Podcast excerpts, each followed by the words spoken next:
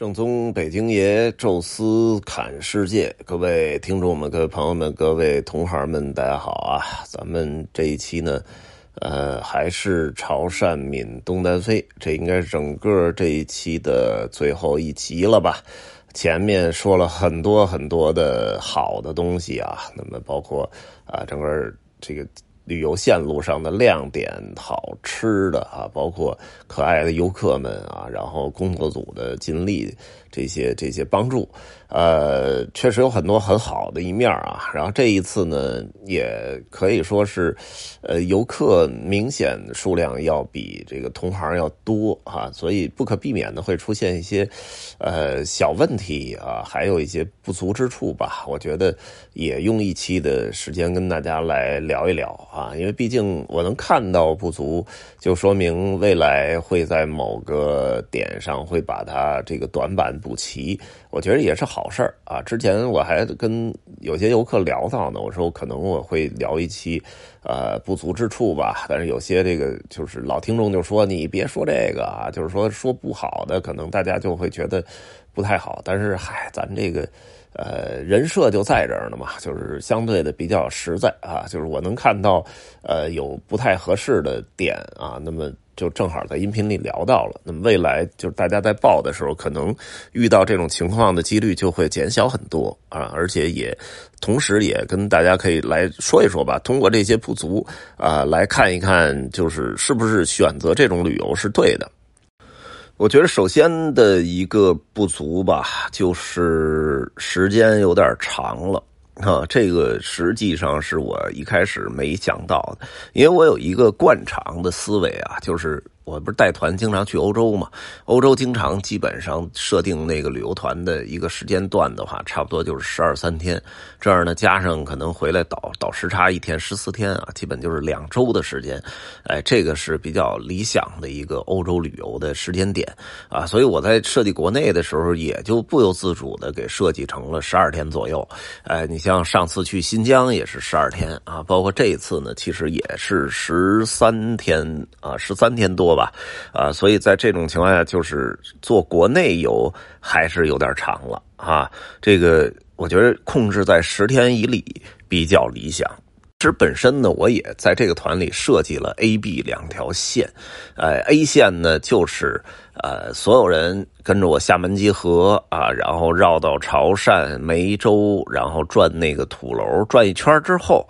哎，到厦门就把一部分人给放下了。然后当时我说的是，所有人跟我啊一起继续，就是剩下的人嘛，就是跟我一起继续看看什么泉州啊，看看霞浦之类的，就变成了 B 线啊。然后我说你可以选 A 线，也可以选 A B 连线啊。但是报名的时候，几乎所有人都都说的是 A B 连线啊。这个后来我跟好多这个提前离开的。游客也聊到了，我说为什么你既然你本身有点紧张，怎么还选的是 A B 连？你完全可以选择 B 线嘛。这样的话，到时候我们把那个完全只选 A 线嘛，我们就把 A 线就到时候在厦门一送机，哎，完了人大其他人再离开，或者说我我们几个送机的送走之后，其他人再继续再走，啊，这样不是更方便一点吗？是好多人就说说你这个都已经说了有后边那条线，后边还说有什么泉州啊、什么霞浦啊之类的。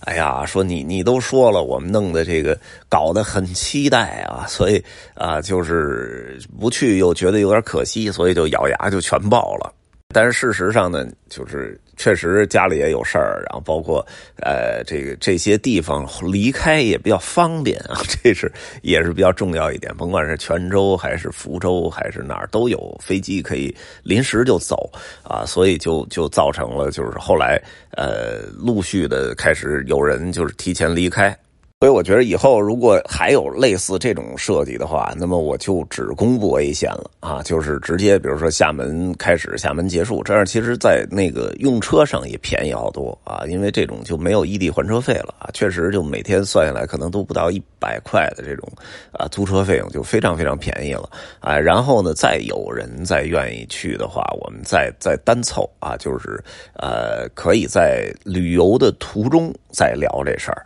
哎，有的。那人确实是时间比较宽裕的，他可以呃改一下机票啊，或者说大家可能都没订返程票的那种人啊，就是明摆着时间很宽裕的，咱们在旅途上单聊，哎，然后未来我们得把这整个的行程结束之后再租一辆车，哎，然后再那个前往温州什么的，哎，这样的话我觉得可能就更好。这一次呢，也确实是这节奏啊，前边呢大吃大喝，哎，然后到后边这个土楼那儿再看一下土楼，然后最终呢在土楼的呃最后一天晚上啊有一个 party 啊，大家就烧烤，然后高高兴兴的这个篝火跳舞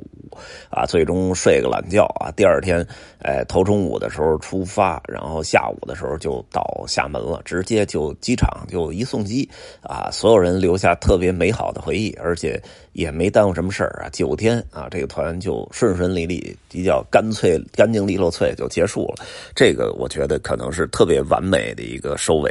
但是呢，这个高潮过去之后啊，出现了一个疲劳期，大概是在泉州那位置吧。再加上泉州那确实走的也比较拉胯啊。那天我走了两万三千多步啊，估计好多人可能都类似，因为我确实在泉州里放了一个。呃，这个旅游景点的一个攻略，就是让大家尽量都去看一看不同的类型的宗教建筑啊，在这么近的一个范围内，所以好多人有的是跟我走，有的是自己在走啊，但是走的都比较多啊，最后就是造成的就是好多人都出现特别疲劳的那种状态吧。加上呢，确实是有一部分人开始出现问题了。比如说我们那个母女俩啊，母子俩啊，他们本来是计划是福州走的，但是好像在土楼稍微的闪了一下腰吧，然后去当时的呃说，然后就第二天泉州其实就没跟我们走啊。然后呃，我跟他微信聊了聊，他也说再继续到福州意义不大，因为好像感觉上呃腰有点不舒服啊，就是这种旅行就确实是。都老得走嘛，所以他当时就说：“干脆我就泉州就有高铁，就回厦门了啊。然后厦门转飞机也很方便，所以就临时就离开了。然后包括那个泉州的时候，当时是我们说那个二号车那赵静啊，也是我们的那个同行啊，也是这玩的特高兴的时候，结果这个家里那边小孩生病了啊，然后也是呃家里也没什么经验啊，然后就就就很临时的就买张机票就撤了。”也就拉开了整体的这个序幕吧，那就是后边包括那个啊，有这个什么就工作有事儿的，然后有什么临时这个就是当地的分公司有有这个。有活动的啊，反正陆陆续续走了好好几个啊，等于后来四号车整体空了啊，就是雷声大，一开始就剩他一人了，他就干脆把车在福州就还了啊，然后结果呢，这个他自己好像要中个要要投个什么标啊，然后他那公司反正他人最好也得出现，然后他看了看霞浦的那个天气状况也不是很好啊，因为温福州到温州啊，中间主要是看霞浦啊，他一看确实那个交通就是天。天气状况不太好，然后福州这儿呢交通状况也可以啊，然后他干脆就从福州就就坐飞机就回西安了。所以呢，就是感觉上好像这一路啊，一路走，一路在掉人，这有点像带了一个那种，就是什么逃跑团似的，就这个一路走，一路少点少几个人，少几个人啊，确实是感觉上有一点散啊。这个就是我我现在总结的这个问题呢，一个是就是有点短了，哎，有点长了，这个行程啊，没必要做这么长啊，完全可以做短一点。再一个呢，就是确实呃，像这种。这种多城市的这种状态呢，其实也适合游客临时就跑了。如果去新疆、去西藏啊，您那个中间你说我们上次去新疆，您您那个没没地儿能飞走，就是好多城市都很小，连机场都没有。啊，或者有机场也没有那个飞回家的那种航线，您只能飞乌鲁木齐再转机什么的啊，所以客观的那种交通状态也造成了它很难就直接离开啊。但是在这个东南沿海，您甭管是说这个温州、厦门这俩大城市，还是中间什么福州啊、什么这个这个这个这个泉州啊、什么梅州啊，都有机场，而且都。主要的大城市还都有航线啊，所以真的可以说是说走就走。以后呢，我可能就在这基于这一点的问题上呢，我就啊做一个改变啊，就是如果去这些。啊，这个比较发达的城市群的这种旅行的话，那么我就尽量短一点啊。这样的话呢，就是随时走，然后不走的我们随时可以继续啊。这样的话可能就更呃更舒服一点啊。可以设计成一种八字儿，就是一个小小圆啊，一个大圆啊，走一圈啊，回到原点，然后还车，然后送走一部分人，然后在这个大圆走到过程中，然后再再再选另外一部分人，可以时间比较长。那我们借着这个，再找另外一个方向，再兜一个圈哎，这样的话呢，呃，可能就能实现两边都兼顾的这种状态。但是呢，比如说像新疆啊、西藏啊、青海啊，哎，这些地方的自驾游，我觉得可以稍微长一点。一个确实是去那个地方不容易啊，尤其是我们这种就是。靠近比较靠近东东边的方向的啊，去这确实飞的也挺远的啊。咱做一个十二三天甚至十四五天的行程，我觉得也没什么问题。哎，但是如果在大城市中中部、南部、东部的啊，那就尽量短一点吧。然后第二个，我觉得缺点呢，我觉得也是比较明显啊，就是有点散。这种散呢，我在前面音频也聊到了啊，因为确实是没没法弄，就不好停车。啊，就是你你这个好多都是城市。啊，包括古城也好，或者大城市也好，它都缺乏一个那种比较大的统一的停车场。这个在新疆我们几乎就没遇到啊，因为新疆实际上我们除了吃饭有时候停车有点麻烦，临时停路边以外，剩下的在景点都是停到人家景点大门口专门的停车场，哎，然后又免费，还又宽敞，然后所有人停一块然后大家一起进景点。这种状态下，就是我讲讲一些也行，不讲也没问题，就大家完全是在一个。整体的状态下去旅游的啊，但是这儿吧，就是基本上就大概从哪个点前面好像还稍微好点，潮州吧，潮州就就一下变得特别散啊，因为就大家没有办法停在潮州的啊这个古城的一个比较集中的位置，所以给了一个定位，大家只能到那儿自己去临时选择哪儿合适停。包括后来的泉州啊，就更散了。后来散着呢，就是散着，大家已经有 有点习惯了就是说强行的给人集中在一起玩呢，好像也有点不太适应啊。所以就这么后来就这么一直散着走了啊。就是直到就是霞浦啊什么的，大家又才重新凑在一起啊。这种散呢，就是我觉得就是总结出来也是这么一个问题啊。就是如果说呢，呃，那个就是。我们如果去那种也是像新疆、西藏、青海这些地方，那么自驾游啊比较合适。那像这种城市群，包括连着线的，如果有一堆古城的情况下，是不是可以改成设计成一种大巴游啊？就是我们直接弄一大巴，然后这些。因为这些城市啊，什么景点距离都不远啊，干脆我们就弄一大巴，然后大家下来都是一个整体，然后到哪儿讲讲讲一点东西，车包括大巴的车上也能讲，哎，讲一点东西之后，然后我们在这个呃解散再玩，是不是更理想啊？这我觉得也是一个可以探讨的，当然大家也可以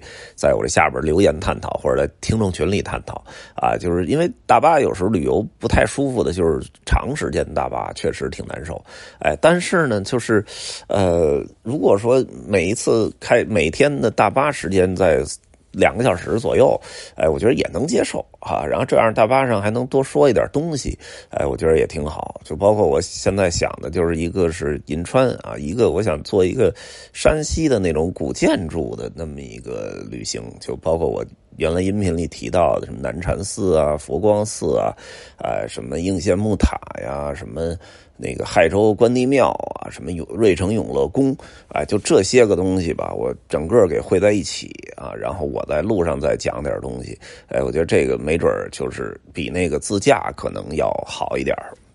目前啊，就想到了这两点吧，是我看到的比较明显的不太合适的地儿啊。对，当然还有一点就是，呃，拼车拼房的问题，这个也是我的经验不太足，因为一开始收的人有点多，然后呢，真正能胜任这个开车的。司机并不是那么多，所以后来我就强行给暂停了，然后直到找到一个合适的司机，我再拼一辆车。那后以后呢，如果我再收这个自驾团的话呢，我可能就会分出两个档来啊，一个档呢就是纯拼车的这些朋友，还有一个呢就是能开车的老司机啊。就是我我如果收了一些疑问，说你还是属于在后边坐车的，那么我先呃属于待定席啊，然后等到收到了一个老司机，然后我能凑出一辆车来，再然后再继续收啊。就这样的话，分出两个不同的呃能收人的那个那个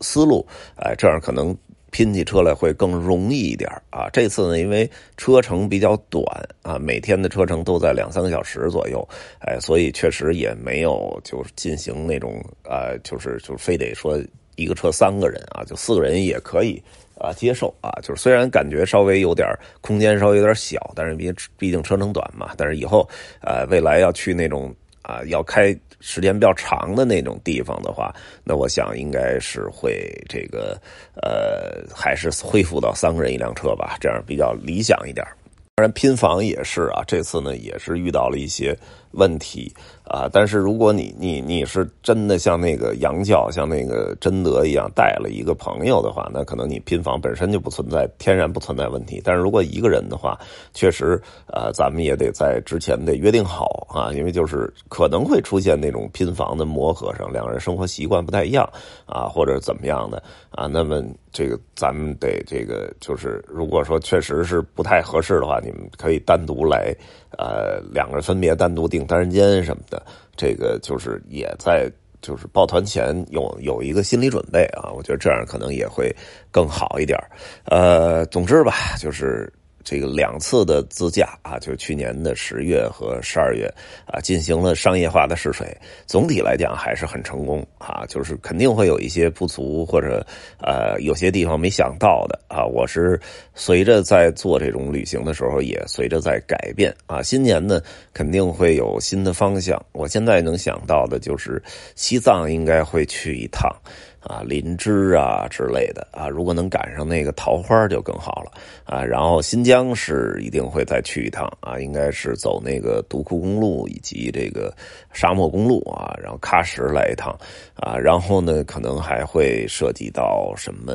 呃那种团队游的那种方式，就是走一大巴的那种方式，那可能我更擅长一些吧啊。然后可能还会有其他类型的方式啊，我也在探索吧。到时候也期待大。家能够再有机会啊，一起出行啊。那么这一次啊，整体的潮汕闽东南飞的全体的聚集就结束了啊。之前还有一个听朋友问我啊，说你这次能啊说多少期？我说大概十来期吧。结果这这一看也三十多期了啊，也比较意外啊。我觉得这也算是这个。参加我这团队附加价值吧，毕竟有好多人就是玩回来之后，一个月之后就很多去过的地儿都已经忘了。这个还有一个专门的专属音频啊，帮助大家回忆从去过哪些景点、吃过什么饭啊，然后在团里边有什么样的呃一起一起旅行的朋友啊，都帮大家又回忆了起来。所以我觉得这也挺好的啊，未来吧，期待大家跟下次。旅游当中，我们一起再会，让我们保持热爱，共赴山海。